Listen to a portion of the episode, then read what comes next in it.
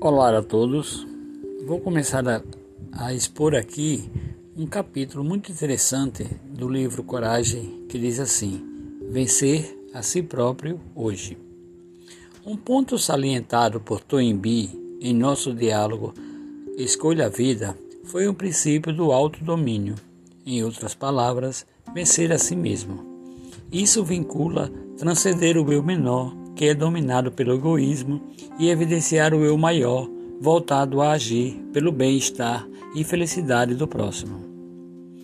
Foi sagaz a observação do Dr. Toynbee, um dos principais historiadores do século XX, de que o autodomínio é um fator indispensável para se solucionar as crises com que se depara a humanidade. Sua concepção de autodomínio é o que denominamos na SGI de revolução humana. Ele afirmou: o empenho para dominar o ego é a ação de um ser humano como indivíduo.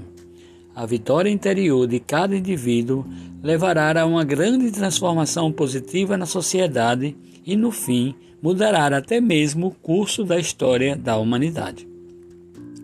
Qual o fator determinante para ser vitorioso no novo estágio do século XXI?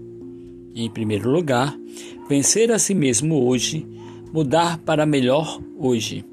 Assimilemos no coração profundamente este ponto. A fé é fonte de limitada força. A religião é o solo de onde a cultura floresce.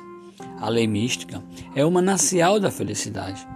Nossa prática budista nos fornece a força para viver, crescer, vencer e ultrapassar qualquer tipo de karma.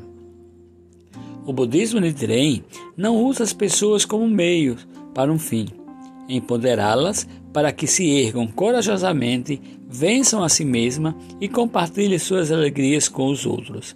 Esse é o modo correto de prática budista seguido pela SGI. O progresso científico é importante, assim como os negócios, a política e a educação. Existe, contudo, algo ainda mais valioso que é a própria vida. A mudança interior é a base de tudo. Tanto Sakyamuni como Nichiren Daishonin nos ensinaram isso. Daishonin revelou a lei fundamental que permeia a vida e o universo. Ele deixou um caminho para todas as pessoas viverem com compaixão e desfrutarem felicidade e paz.